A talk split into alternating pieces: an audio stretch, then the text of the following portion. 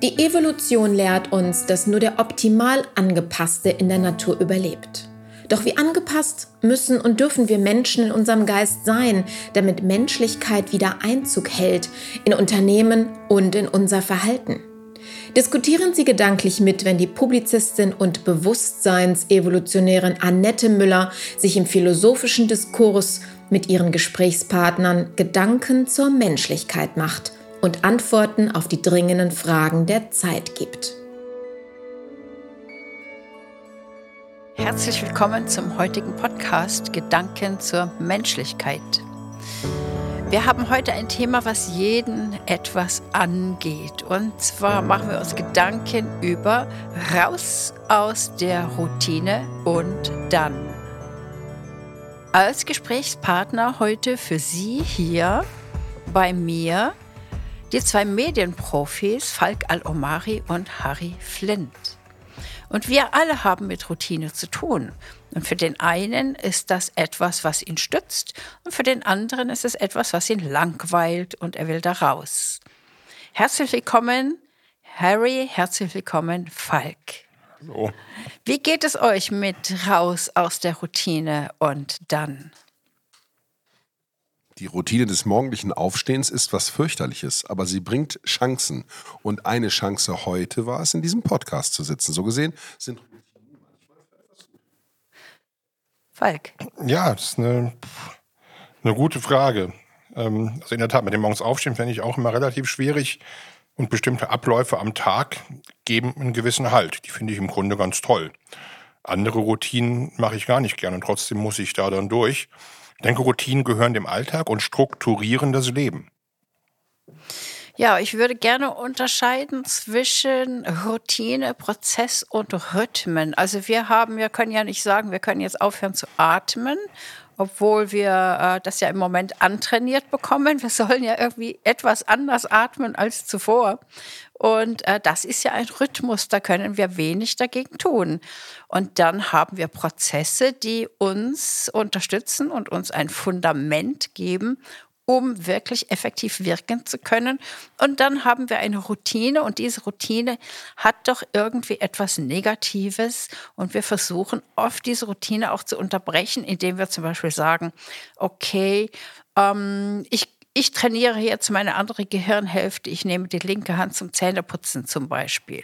Ist da bei euch auch irgendwie etwas so, dass ihr versucht, aus einer Routine auszubrechen? Ich nehme mir das gerne vor. Gerade das Zähneputzen als so ein banales Beispiel des Alltags. In der Tat und ganz bewusst nehme ich echt beide Hände im Wechsel.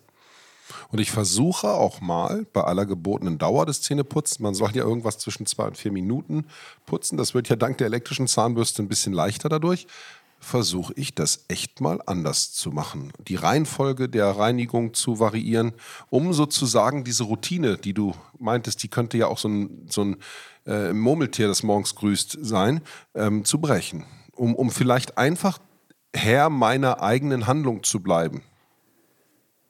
Hm, also ich stelle mir gerade vor, ähm, was bringt es mir, die elektrische Zahnbürste in der linken Hand zu halten, weil die muss ich ja gar nicht groß bewegen. Das ist ja gar keine große Herausforderung dann für meine Gehirnhälften. Oder gibt es da noch irgendwas anderes? Ja, ich bin komischerweise vielleicht deswegen so gepolt, weil ich als Kind offensichtlich linkshändig angefangen hatte. Und meine Eltern haben mich wohl tatsächlich auf die Rechtshändigkeit umgepolt, also hin, hin trainiert. Und ich habe trotzdem einen linken Schussfuß beim Fußball und ich habe eine linke Hand, die ganz viel Kraft hat. Sie hat recht hohe Koordination, so, wenn man das macht. Ich könnte damit jetzt kein Tennis spielen, aber ähm, die, diese, diese Idee, Dinge mal bewusst mit der anderen Hand zu machen und sie immer von der anderen Seite zu betrachten, auch, auch wenn es das Banale wie die Zähneputzen ist, finde ich ganz gut, weil die mich flexibel im Kopf halten, Dinge, wenn zum Beispiel die rechte Hand im Gips schon mal war als Jugendlicher, trotzdem habe durchführen können. Dann kannst du mit der linken Hand plötzlich Dinge tun, die du sonst nur mit der rechten gekonnt hättest. Und das geht manch einem Menschen so, dass wenn er irgendwie die Routine verlassen muss, in sowas wie eine Blockade kommt. Das würde ich versuchen, weitgehend auszuschließen, wo ich das kann. Daher diese Meinung wegen, wegen der immer gleichen Bewegung bei der Morgenhygiene. Kann man einfach auch mal andersrum machen. Warum denn nicht? Hm, Falk, du als Medienprofi, du bist auch Medienprofi. Könntest du dir vorstellen, dass Zähneputzen mit der linken Hand dich irgendwie in deinem Job oder wie auch immer effektiver machen könnte? Und ähm, ist Routine für dich etwas, was dich stärkt oder etwas, was dich behindert? Also mit dem Zähneputzen kann ich mir tatsächlich nicht vorstellen, weil ich absoluter Rechtshänder bin und habe darüber aber noch nie nachgedacht. Ich würde auch den Transfer jetzt zu meinem Job nicht ziehen. Da habe ich durchaus anspruchsvollere Dinge zu tun. Ähm, ja, wo behindern Routinen? Ich liebe Routinen, aber ich hasse Prozesse. Also wenn ich immer das Gleiche nach einem bestimmten Ablauf tun müsste, dann hätte ich große Schwierigkeiten. Das gilt jetzt nicht fürs Zähneputzen, weil das geht in ein paar Minuten auch vorüber. Da habe ich ernsthaft noch nie drüber nachgedacht. Das ist ja auch eher eine Gewohnheit und weniger eine Routine. Aber wenn ich das auf meinen Job, und nach hast du ja gefragt, ähm, übertrage, dann ist es so, dass ich eben sage, ich habe ein Handwerk gelernt. Wenn man das Thema etwas schreiben, wie schreibe ich einen Fachbeitrag, wie schreibe ich eine Pressemeldung, wie schreibe ich einen Blogbeitrag. Also der künstlerische Prozess, das Schaffen eines, eines, eines Ergebnisses in Textform. So, das ist etwas Handwerkliches, was nach bestimmten Abläufen funktioniert und wo ich sehr, sehr gut drin bin. Aber es ist trotzdem jedes Mal was anderes und was Neues. Und so erlebe ich jeden Tag. Ich habe nicht den einen Tag, der sich irgendwann in meinen Gewohnheiten und Abläufen wiederholt. Ich kann mich nicht an zwei aufeinanderfolgende Tage erinnern, die auch nur ansatzweise gleich gewesen wären. Und trotzdem verlasse ich mich darauf, dass ich bestimmte Dinge so routiniert auf meiner kompetenziellen Ebene abwickeln kann, dass ein Unterbrechen der Routine mich nicht aus der Bahn wirft. Und da ist ein bisschen der Punkt. Ich äh, finde Routinen in dem Sinne klasse, als dass ich sie kognitiv so gut verstehe und einbauen kann in mein Leben und dass ich sie so gut beherrsche, dass ich sie nicht mehr als Routine wahrnehme, sondern sie intuitiv bespielen kann. Und das müssen wir auch differenzieren aus meiner Sicht. Was ist eine Routine? Und was ist eine Gewohnheit? Und, was ist ein Prozess dann eben auch, weil du sagst, du hast Prozesse. Da würde ich jetzt ganz gerne noch ein bisschen mehr von dir dazu hören, damit ich genau weiß, wie ich das jetzt unterscheiden kann. Ja, nehme, ich bleibe bei dem Beispiel, wenn ich einen Text schreibe. Ähm, ich habe keine gleichen Tagesabläufe. Also ich kann jetzt nicht sagen, ich stehe um 8 Uhr auf, sitze um halb neun am Rechner, nachdem ich mir die Zähne geputzt habe mit rechts, bin dann um halb neun am Rechner checke erst meine E-Mails, das dauert genau 25 Minuten und dann beginne ich Texte zu schreiben und ich weiß genau, ich schreibe zwei Pressemeldungen und dann ist es 11.10 Uhr. Und die Pressemeldungen haben genau 3000 Anschläge und genau zwei Zwischenüberschriften. So ist mein Tag eben nicht. Wäre mein Tag so, wäre es ein Abspulen von verschiedenen Prozessen, die immer wieder gleich ablaufen. Der Tag wäre in Prozesse eingeteilt und jeder einzelne Schritt würde immer gleich ablaufen. Das sind Prozesse. Ein Prozess bedingt eine Art Standardisierung im Ablauf und im Tun, auch im zeitlichen Ablauf. Und genau das habe ich eben nicht, sondern ich stehe auf, wenn ich, wenn ich Lust habe, beziehungsweise wie es mir mein Terminplan an dem jeweiligen Tag gebietet. Ich mache morgens eine andere Tätigkeit als am Tag davor, weil irgendwas gerade dringender ist als das, was gestern dringend war. Und trotzdem schaffe ich irgendwie meine Arbeit. Also ich bin nicht prozessorientiert, ich bin ergebnisorientiert. Und das ändert sich halt dann irgendwie mal permanent. Das kann ich aber, weil ich in meiner Kompetenz absolut routiniert bin. Und routiniert heißt in dem Sinne eben auch erfahren. Ich habe schon ein paar Tage meines Lebens hinter mir, ich weiß, wie es geht. Ich habe schon tausende Texte geschrieben, hat immer funktioniert. Ich habe schon 500, 600 Kunden glücklich gemacht, ist auch immer mit ein, zwei Feedbackschleifen gut gegangen. Ich muss mir also keine Sorgen machen, dass der nicht gleiche Ablauf am Ende zu Ergebnissen führt, die nicht gewünscht sind. Und jemand, der prozessorientiert ist, der möchte ja mit immer dem gleichen Ablauf das immer gleiche Ergebnis. Und deswegen bin ich nicht prozessorientiert, sondern ergebnisorientiert. Für das Ergebnis brauche ich eine Routine, aber keine Standards im Sinne von Prozesse. Ist das klar geworden? Ja, ich versuche das jetzt nochmal zu verstehen, also laut zu überdenken, was ich jetzt verstanden habe. Also ich habe verstanden, dass ein Prozess so etwas ist wie eine streng wiederkehrende Routine. Also ich glaube, ich habe es nicht verstanden. also ein Prozess ist eine Standardisierung im Ablauf. Und diese Standardisierung, die lehne ich ab. Das mache ich nicht. Mhm.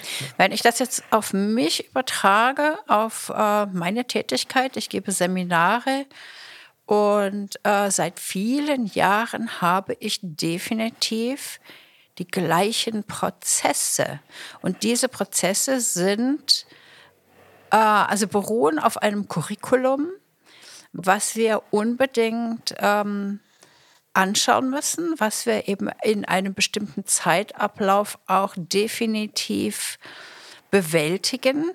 Aber dennoch hat sich dort im Verlauf dieser vielen Jahre nie eine Routine sozusagen, also das, was ich als Routine bezeichnen würde, eingeschlichen.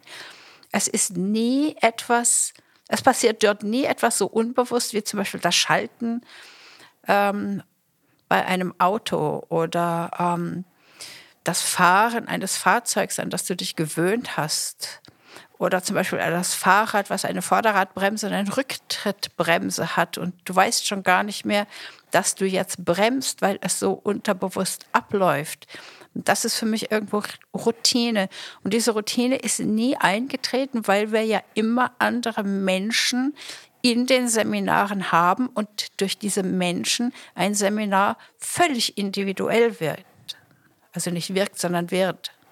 Ich habe dich gestern bei einer deiner Tätigkeiten beobachtet. Da hast du eine Person, die bei uns im Raum war. Wir sind ja einige Tage in der Podcast-Produktion beieinander beobachtet. Da hast du etwas festgestellt an ihrem Körpergerüst und hast diese Person gebeten, einmal an sie ranzudürfen. Und dabei hast du genau genommen eine deiner Routinen angewendet. Du hast an ihr was gesehen, du bist an, an, an sie herangetreten, sie hat das auch gerne zugelassen. Du hast mal geschaut, wo eine gewisse zu sehende Fehlstellung auch für uns sichtbar wurde. Du hast sie längst gesehen? Und hast uns sichtbar gemacht, was du da siehst in deiner, in deiner Kraft, in deiner Stärke, in deiner, ja, in deiner Bestimmung, oder? Und dann hast du ja eigentlich mit einer routinierten Reihenfolge von angewandten Griffen und Zuwendungen in ihr nicht nur versucht, sondern auch etwas ausgelöst, um ein Ergebnis zu erzielen, das deiner Schaffenskraft entspricht und ob du es wolltest oder nicht, du bist da einen Prozess nach durchgegangen, denn natürlich folgt die erste Handlung nicht auf die zweite, sondern die zweite auf die erste Handlung. Erstmal muss das gemacht werden, dann muss man danach schauen. Wenn das dann stimmt oder gerichtet ist, mache ich das nächste.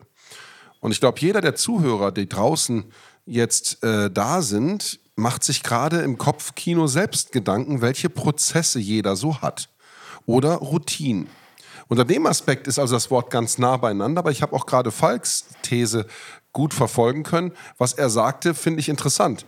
Die Routine ist also das, was ich mit Leichtigkeit irgendwann kann, weil ich es wiederholt tue, weil ich den Intus der Sache verstehe, weil ich durch Repetition, durch Kompetenzaufbau sie irgendwann sicher beherrsche das hat, glaube ich, auch viel mit dieser intuitiven Abwicklung von Schritten zu tun. Wenn es aber in einen Prozess gemündet werden muss, weigert sich jemand wie Falk, weil er sagt, ich möchte auch diesen Prozess nicht immer gleich haben, sondern ich möchte bewusst mich von dieser Intuition, die die Routine ausmacht, leiten lassen, wie ich jetzt vorgehe. Denn es kann ja sein, dass an einer bestimmten Ebene, er sprach gerade von der Arbeit als PR-Spezialist, ein Text braucht, der eben nicht dem Prozess entspricht, weil ich muss jetzt eine andere Wendung nehmen. Das fand ich interessant. Und wenn ich da beobachte, wie du das da gestern getan hast, Annette, ähm, wird deutlich, in uns allen steckt sowohl Routine als auch Prozess, mehr oder weniger. Die Mutter macht Dinge mit dem Kind ähnlich oder gleich. Der Vater kommt nach Hause, stellt die Tasche, wenn er reinkommt, an den gleichen Ort zurück. Sie liegt irgendwie immer dort. Und wenn der nächsten Morgen losgeht und diese Tasche ist nicht dort, wo ist meine Tasche? Das gleiche ist mit dem Autoschlüssel zu sehen. Das ist mit so vielen Dingen im Leben, die wir platzieren, weil wir in Routine lenken und denken. Das ist auch gut für uns, weil wenn wir in Routine sind, sind wir sicher, wir sind geborgen. Wir können im, im System Familie sein. Du kannst im System deiner Bewegungen, in deinen Anwendungen, in deinen Schulungen sein, weil du dann deiner Routine folgst. Und der Witz ist ja, dass die Menschen, die dich verfolgen, die dich buchen, diese Routine von dir erlernen wollen. Sie wollen ja wissen, wie macht sie das. Sie wollen an deiner Intuition teilhaben, erlernen, wie sie vielleicht das adaptieren können. Und ich glaube, das ist das Tollste an so einem Podcast, der die Gedanken öffnet, Gedanken zur Menschlichkeit, dass uns das bewusst macht, dass wir so viele Routinen vorleben können, wenn wir bereit sind, sie zu teilen. Interessant eigentlich. Das ist sehr interessant. Falk, hast du ähm, da was zu sagen? Weil Harry hat ja dein Thema aufgegriffen gerade. Ich bin nochmal dankbar für die Klarstellung, ähm, weil auch für den Begriff Intuition an der Stelle. Aber je länger ich drüber nachdenke, umso mehr merke ich eben auch, dass ich natürlich gewisse Routinen habe. ich habe so einen kleinen Spleen. Ähm, ich habe immer genau sieben Dinge bei mir. Ähm, und ähm, habe die immer in den gleichen Jacken bzw. Hosentaschen. Und ich kontrolliere 10 bis 20 Mal am Tag, wenn ich unterwegs bin, sogar noch öfter, ob genau diese sieben Dinge immer noch bei mir sind und ob sie an der richtigen Stelle sind. Und wenn die einmal vertauscht sind, weil ich in Hektik irgendwie beim Jacke anziehen oder ich muss irgendwie schnell den Ort wechseln, in die falsche Tasche tue, dann hängt sofort bei mir irgendwo der Haussäge schief. Dann ist sofort irgendwie Panik. Also man ist doch irgendwie ein extremes Gewohnheitstier. Und ich finde genau, dass diese Gewohnheiten einem Halt geben, das, was ich am Anfang sagte. Ähm, das muss dann eben einfach funktionieren. Bestimmte Handgriffe müssen eben immer gleich sein. So, und dann würde ich, ich habe immer Taschentücher dabei, ich habe immer Nasentropfen dabei, ich habe immer mein Portemonnaie dabei, ich habe immer meinen Schlüssel dabei. Das sind alles Dinge, wo ich sage, das muss immer an der gleichen Stelle sein. Weil wenn ich das brauche, will ich das unbewusst sofort zur Verfügung haben. Und ich kenne viele Unternehmen, wo das natürlich viel komplexer ist. Da sind es nicht sieben Dinge, da sind es dann 700 und die brauchen dann auch eine IT und da läuft das auch IT-gestützt ab. Aber klappt eins davon nicht, greifen sofort die Räder nicht mehr ineinander. Also ich sehe den Sinn und den Wert von Prozessen und von Routinen. Ähm, ich bin Gott sei Dank ein kleines Unternehmen und brauche davon nicht so fürchterlich viel. Aber ich habe immer wieder auch Berater, die mir sagen, du musst jetzt ein Software-Tool implementieren, du musst jetzt mit Software-Tools irgendetwas steuern, du musst bestimmte Dinge in bestimmte Kategorien gießen, musst deine Daten aufräumen. Und im Grunde wehre ich mich ein Stück weit genau gegen diese Dinge, weil ich eben sage, irgendwie, pff, brauche ich irgendwie nicht. Also meine sieben Sachen brauche ich immer am Leib, aber bei anderen Dingen bin ich kein Freund von Ordnung. Und dann denke ich mir, ist vielleicht auch ein bisschen paradox, vielleicht hast du einfach auch eine Macke. Vielleicht ist das irgendwie auch unlogisch. Und möglicherweise muss man das auch in Bereiche aufteilen. Also so diese, dieses elementare Leben. Ich brauche meinen Hasentropfen, ist vielleicht eine andere Ebene, als wie führe ich mein Unternehmen. Und das muss man, glaube ich, ein bisschen, bisschen differenzieren oder mit dieser, mit dieser Paradoxie auch irgendwo leben. Ähm, aber wenn ich dann so durchzähle, sagen mir auch immer genügend Leute, du hast doch einen Knall, du hast doch eben erst gezählt. Ja. Annette, hast du auch solche sieben Sachen, also vier oder neun? Also ich muss hier mal zählen, ich habe bestimmt irgendwelche Sachen, dazu gehören, dazu gehören Kreditkarten, dazu gehört Autoschlüssel, da gehört äh, Wohnungsschlüssel, ein Labello, wenn im Winter, wenn die Luft sehr trocken ist und das ist eigentlich alles. Also ich kann mich äh, sehr, sehr gut daran erinnern, dass ich zum Beispiel mein, bei meinen Auslandsreisen es wirklich genieße, ohne alles, also das heißt natürlich bekleidet, aber eben ohne alles, also möglichst auch ohne Schlüssel, ohne Kreditkarte, ohne Ausweis, einfach völlig unbelastet, einfach nur durch die Gegend zu laufen und zu schauen, wo laufe ich hin, was kommt mir entgegen, ähm, welche Geschenke oder was wartet auf mich in der nächsten Ecke. Und das ist etwas, was ich wirklich ganz bewusst praktiziert habe und immer ganz bewusst praktiziere, wenn ich es tatsächlich kann, kein Handy, kein gar nichts, nichts dabei zu haben, die Hände frei, äh, weder einen Rucksack noch eine Handtasche noch irgendwie einen, einen Beutel zu haben, sondern einfach wirklich frei zu gehen und zu laufen, ob das nun ein Strand ist oder eine Stadt oder ein Wald, ganz egal. Und ich genieße dieses Gefühl. Ich finde es einfach ganz fantastisch, so unbelastet zu sein. Und ich merke, dass mir bei dieser Art, mich zu bewegen und auch Menschen zu begegnen, ganz viele Ideen kommen, dass also ganz viele Intuitionen auftauchen. Und mein Geschäft ähm, erachte ich als Kunstwerk. Also es ist wie ein Kunstwerk, es ist entstanden, es ist etwas Kreatives, es ist etwas, was sich jeden Tag neu erschafft. Und wir haben das gemerkt, jetzt gerade ähm, durch diese Maßnahmen, durch diese Krise, in die wir geraten, sind natürlich unverschuldet, ähm, sind wir von acht Personen zusammengeschrumpft auf zwei Personen. Mit mir sind es drei Personen. Und wir haben gemerkt, das ist ganz komisch. Wir haben weniger Arbeit im Moment, als wir mit acht Personen hatten. Und da sind wir im Moment gerade dabei zu schauen, ähm, welche Prozesse haben uns so viel Arbeit gemacht und welche Routinen sind es, die uns jetzt sozusagen stützen. Das ist ein total interessanter Aspekt. Das hast du mir jetzt gerade vor Augen geführt. Wenn du mehrere Mitarbeiter hast, vergibst du auch Dinge, die eine Zeit lang bewusst zurückgestellt wurden oder gar nicht begonnen wurden, weil du hast jetzt ja die Ressource Mensch, die das machen kann. Ähm, das, das mögen die 20 oder 100 Adressen sein, die mal eingegeben werden müssen. Das möge die Ablage sein, die seit zwei Monaten wartet. Das mögen ganz banale Dinge sein, aber endlich kann ich sie tun, weil ich habe die Menschenkräfte.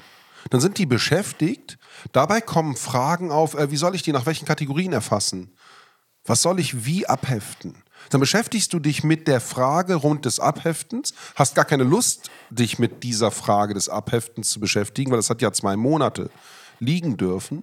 Es wird also quasi durch die Delegierung, die Delegation dieser Arbeit ein neues Arbeitsfeld dadurch wieder eröffnet, was dich teilbeschäftigt in deiner Zeit. Und so schaffen mehrere Mitarbeiter auch für dich mehr Arbeit, wenn du dich als Unternehmerin, Unternehmer siehst. Und das dann wieder so zu verjüngen, dass trotzdem du viele Menschen hast, die in Routine etwas machen sollen, dass die mal allein in ihrer Kraft arbeiten können. Das ist gar nicht so einfach. Die also nach einem Morning Briefing, wie das ja heutzutage heißt, danach mal für eine Stunde auf vier in ihre Welt des Arbeitens gehen und dann zurückkommen, wenn sie wirklich einen Schritt erbracht haben und man sich nicht gegenseitig eigentlich wiederholt, nicht stört, aber in Anspruch nimmt und dadurch vielleicht von Teilen seiner Arbeit abhält. Ich finde das insofern interessant, weil ich gerade die eher gegenteilige Erfahrung mache und ich die auch gerade von anderen Geschäftspartnern so höre. Wir hatten mal eine Podcast-Folge gemacht vor einigen Wochen, Annette, wo es um die Frage ging, auch um, um Wandel. Und ich meine da erzählt zu haben, dass mich Mitarbeiter verlassen haben und dass ähm, auch eine andere, andere Kunden, andere Mitarbeiter von mir, also beziehungsweise andere Geschäftspartner, die mir erzählt haben, auch sie sind mehr oder weniger von Mitarbeitern verlassen worden, jetzt im Rahmen der Corona-Krise, wo ja jeder so einen Selbstfindungstrip hat und viele wurden alleine gelassen. So, das heißt, dann sind plötzlich Mitarbeiter weg und du hast ähm, plötzlich Mitarbeiter nicht mehr. Also genau diese Mitarbeiter, diese menschlichen Ressourcen, die Harry eben hat. Und dann musst du ja plötzlich die Arbeit übernehmen, von Mitarbeitern und bist ja dann gezwungen, deren Schreibtisch aufzuräumen und deren Hinterlassenschaft zu begutachten. Die haben ja etwas getan. Und ähm, dann habe ich festgestellt, und das, auch das höre ich eben von, von, von Kunden, von Kollegen, die dann eben sagen, hm, ich habe gesehen, was die haben im Grunde, die haben fast nichts gemacht. Die haben den ganzen Tag gearbeitet, aber die haben keinen Wert geschafft. Die waren die ganze Zeit busy und haben über Überlastung geklagt, aber am Ende des Tages war das total unnütz. Und das ist etwas, was ich jetzt auch feststelle. Ähm, in dem Moment, wo ich mich jetzt damit beschäftige, habe ich plötzlich viele Dinge, wo ich hinschaue und, und denke, was haben die denn den ganzen Tag gemacht?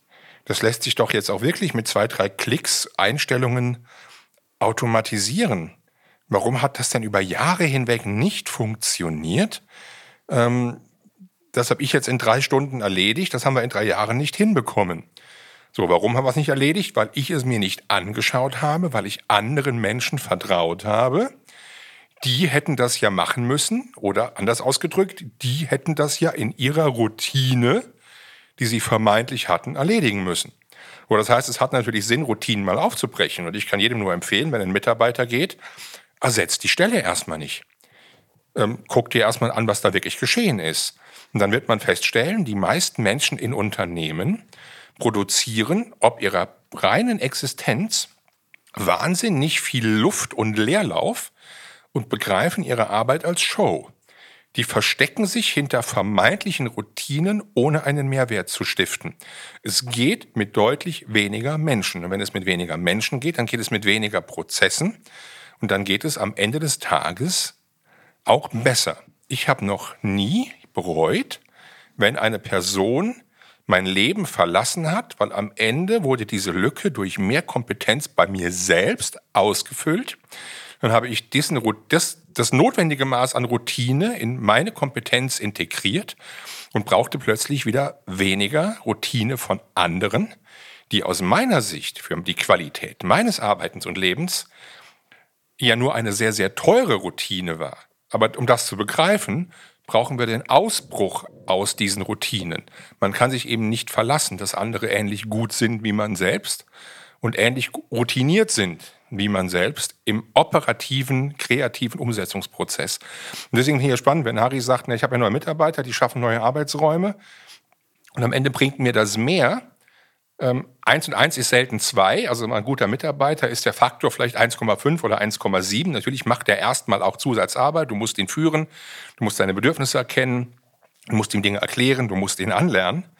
Aber im Laufe der Zeit, wenn du einen guten Mitarbeiter hast, dann ist der Faktor 1,7 und irgendwann ist er nur noch 1,3, weil der in seine Routinen so eingeschliffen ist, dass er sich auch nur bequem macht und dann muss man sich am Ende fragen, bin ich nicht mit 1,1, die ich selber bei mir mache, deutlich besser dran und mache deutlich mehr Umsatz.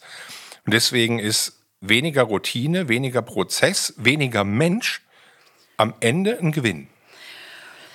Ähm, ich bin mir da nicht so sicher, ob ich damit einverstanden bin, weil ich glaube mal, wenn ich jetzt mich selbst anschaue und mit mir selbst in die Kritik gehe, ich halte sehr gerne an eingefahrenen Routinen fest, einfach weil ich weiß, so geht es.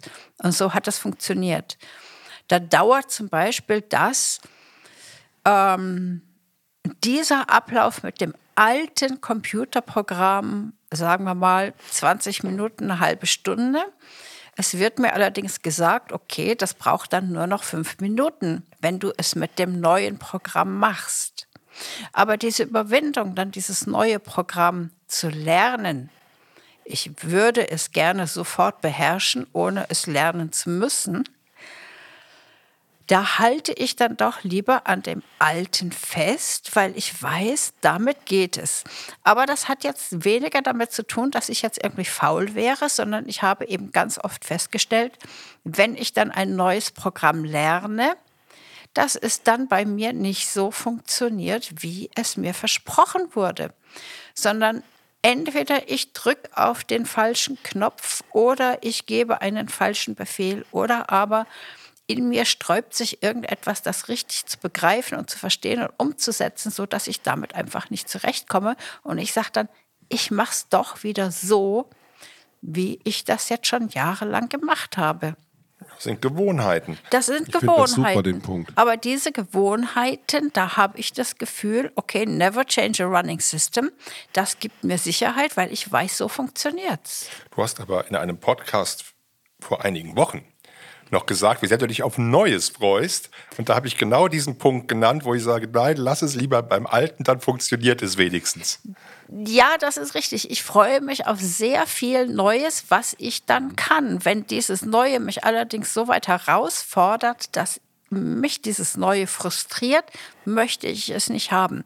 Das habe ich ja jetzt gerade gesagt mit diesem Programm, was ich lernen soll. Würde es dann so leicht und einfach funktionieren, weil ich es schon beherrsche, würde ich mich da sehr drüber freuen. Aber meistens habe ich festgestellt, dass ich, ähm, dass das vielleicht nicht auf mich zugeschnitten ist und dass es mich zu sehr herausfordert oder dass ich dem nicht entsprechen kann, weil ich mache einfach immer irgendwie etwas verkehrt. Und weil du in deiner Routine gelernt hast, du kannst dich auf andere Leute nicht verlassen, es klappt sowieso nicht, bleibe ich lieber beim Alten.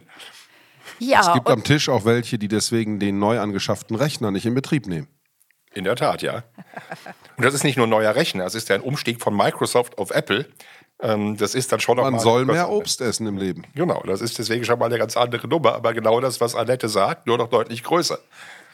Ja, wobei ich, ähm, also ich möchte jetzt keine Werbung machen, keine Reklame, aber ich muss sagen, das war für mich ein, eine Erhöhung der Lebensqualität umzusteigen.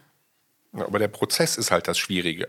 Es wird immer erst schlechter, bevor es besser wird. Und dieser Akt, es wird erst schlechter, es wird anstrengend, ich muss was Neues lernen. Ich muss aus meiner Routine ausbrechen. Nichts anderes ist das ja. Dieser Verlust von Routine, um eine neue Routine, eine neue Gewohnheit zu etablieren, der ist schmerzhaft. Und diese Schmerzvermeidung, die lieben wir ja alle.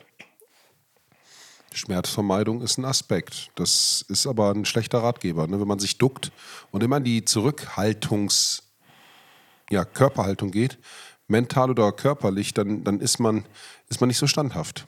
Das, das weiß ich vom Sport. Ne? Im Sport hast du eine athletische Grundhaltung einzunehmen, dass du in alle Richtungen einen Ball zum Beispiel spielen, verteidigen, in Empfang nehmen kannst. Und im Leben, im Berufsleben ist das auch so. Gehst du zurück und duckst dich übertragen gesprochen, dann bist du auch anfällig für Angriffe, die gegen dich laufen. Und alleine, dass man zum Beispiel bei diesem Podcast aufrecht sitzen sollte, damit das Zwerchfell Platz hat, mehr Luft durchzuschleusen und dass du, dass du eine andere Weitsicht hast, wenn du aufrechten Halsens, Halses sprichst und in die Ferne guckst, manchmal die Augen schließt und im Horizont deine Geschichte erkennst. Das, das bricht mit der Routine, dass man das üblicherweise nicht tut. Und weil man die Routine bricht, da sind wir bei dem Punkt, oder? Weil man die Routine gerade jetzt mal brechen muss, nicht einfach nur daherzuschnattern im Reden, sondern sich bewusst zu machen, was man spricht, mit dem in die Ferne schauen, mit dem Bewusstmachen des Wortes, was man wählt, sorgt man dafür, dass man einen viel, viel besser kalibrierten Inhalt erzeugt, als man das wahrscheinlich mit der Tasse Kaffee an der Küchenzeile so unter Kollegen sprechen würde. Man ist gewählter. Und das merkt man übrigens auch im Deutschen Bundestag. Da stehen die Menschen in so einer geschliffenen, immer gleichen Körperhaltung. Die rechte Hand am rechten Pultende, die linke Hand am linken Pultende. Und dann wird in einer Rhythmik gesprochen. Meine sehr verehrten Damen und Herren, liebe Mitbürgerinnen und Mitbürger, diese Floskulation, alleine die Sprache ist so routiniert, Sie ist fürchterlich. Sie erreicht seit Jahrzehnten die Menschen, die das wählen, nicht mehr dieses, dieses, dieses delegierte äh, Menschenbild. Und trotzdem machen sie es, weil es dazugehört, so zu sprechen. Und es ist eigentlich immer genau die erste Person, weiblich, männlich oder divers, die damit jemals bricht, die sofort auffällt, sofort Gazetten füllt, sofort Schlagzeilen macht, sofort dafür sorgt, dass man an ihr, um ihr, gegen sie diskutiert, weil so macht man das nicht. Und dabei sagen wir untereinander alle, ja, ich wünschte, ich, könnte mich auch mal aus diesem, aus diesem ewig Gleichen befreien. Wie viele private Gespräche kennen wir denn in der Nachbarschaft mit unseren Partnern, Partnerinnen im Sportverein, wo Menschen davon Zeugnis geben, dass sie im ewig gleichen Stiefel stecken und ach, ich hatte den Mut nicht. Äh, glaubst du, man könnte sich noch bewerben? Ich bin ja schon über 35. Ja gut, ich bin weit über 50. Habe ich jetzt Angst, mich nochmal für einen Job zu bewerben? Ich hätte niemals Angst davor. Das wäre routiniert, das zu tun. Ich würde mich darum nicht scheren. Ich würde mich einfach bewerben. Und das ist auch Thema in deiner Anwendung, die du so mitgibst. Ich habe das echt beobachtet. Wenn, wenn man Annette Müller, ich kann Ihnen das nur mal sagen, beobachtet auf ihrer Webseite und in den verschiedenen Podcasts, dann spürt man förmlich, dass sie die Dinge komplett anders macht, als man sie macht. Am Anfang mag das etwas schwierig sein, dem zu folgen, weil man vielleicht in einer normalen Denkstruktur da dran geht, aber dann, wenn man es auf sich einlässt, dann kann man hier und dort Aspekte erleben, die nur erlebbar sind, wenn man auch seine Denkroutine verlässt. Also Routinen, Routinen verlassen, das ist etwas, was ich ganz bewusst mache. Zum Beispiel versuche ich immer andere Wege zu nehmen. Das heißt also nie irgendwie die gleichen Wege zu nehmen. Einfach um nicht in eine unbewusste Routine hineinzugeraten, die mir das Wachstum nimmt, also die mir die Möglichkeit zum Wachstum nimmt. Also ich glaube, dass wir hier einen sehr guten Schluss gefunden haben oder ein sehr gutes Fazit gefunden haben, dass, und zwar das Fazit, dass uns Routinen und Prozesse und Rhythmen ein sehr, sehr gutes Fundament bieten, um eben wirksam zu sein, um effektiv zu sein. Wir allerdings auch die Harmonie herstellen sollten, also nicht in dieses eine Extrem hineingeraten, sondern eben als Balance dann eben auch versuchen, bewusst Routinen zu unterbrechen, um eben weiterhin kreativ zu sein und zu wachsen. In diesem Sinn verabschiede ich mich von Ihnen heute. Vielen Dank fürs Dabeisein, für die Anregungen, lieber Harry, lieber Falk. Es war mir ein ganz großes Vergnügen, euch hier zu haben heute wieder. Und ich freue mich auch auf weitere Gespräche, auf weitere Anregungen und ich freue mich dann auch wieder, wenn Sie, liebe Zuhörer, wieder einschalten. Bis dahin, auf Wiederhören. Danke fürs Zuhören. Wir sind heute schon am Ende unserer Folge. Im zweiwöchigen Rhythmus geht es weiter. Und wenn Sie die nächste Folge mit als erste auf Ihrem Handy empfangen möchten, dann abonnieren Sie doch einfach diesen Podcast. Wie das funktioniert, zeigen wir Ihnen in den Show Notes. Ansonsten lädt sie Annette Müller ganz herzlich in ihre Facebook-Gruppe ein, um über die Gedanken zu heute und zu den nächsten Folgen gerne mit ihr zu diskutieren. In dem Sinne, bis zum nächsten Mal.